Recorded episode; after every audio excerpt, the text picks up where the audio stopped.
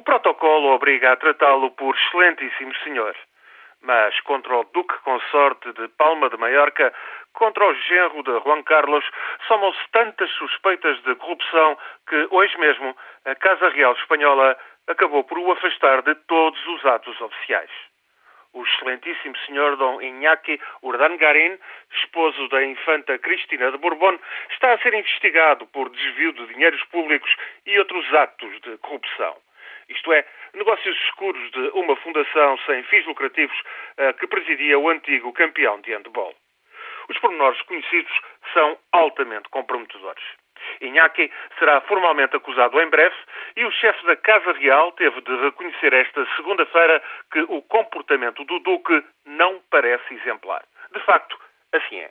Entretanto, o Palácio da Zarzuela aproveitou para anunciar que ainda este mês irá divulgar os gastos da família real, algo que sempre fora recusado. Sabe-se apenas que a dotação da Casa Real dos Bourbon é superior a 8 milhões de euros por ano, ignora-se como o dinheiro seja gasto. Temos aqui um tardio esforço de transparência em clima de austeridade que a família real pretenda logo agora dar este exemplo só demonstra a gravidade do escândalo de corrupção do Duque de Palma de Maiorca.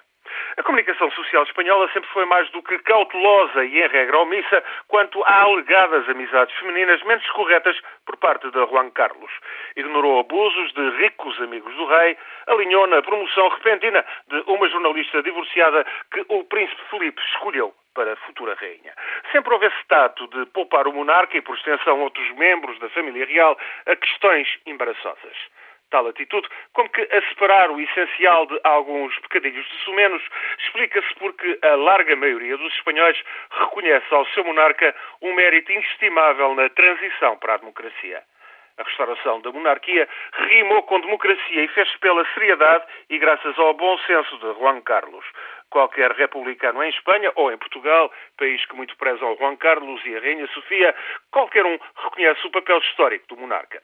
Mas a pessoa do rei não está em causa, nem sequer o valor do herdeiro, o príncipe Filipe, já a monarquia como instituição não faz consenso. Juan Carlos, melhor do que ninguém, tem consciência disso e assim não pode permitir que um grande escândalo ponha em causa a monarquia. Face ao escândalo, o rei não pode mostrar complacência entre o marido da filha, o pai de três netos e de uma neta. Foi assim irremediavelmente condenado pela Casa Real o Duque e agora os tribunais que o julguem. O Duque foi relaxado ao braço secular da justiça, como se dizia noutros tempos.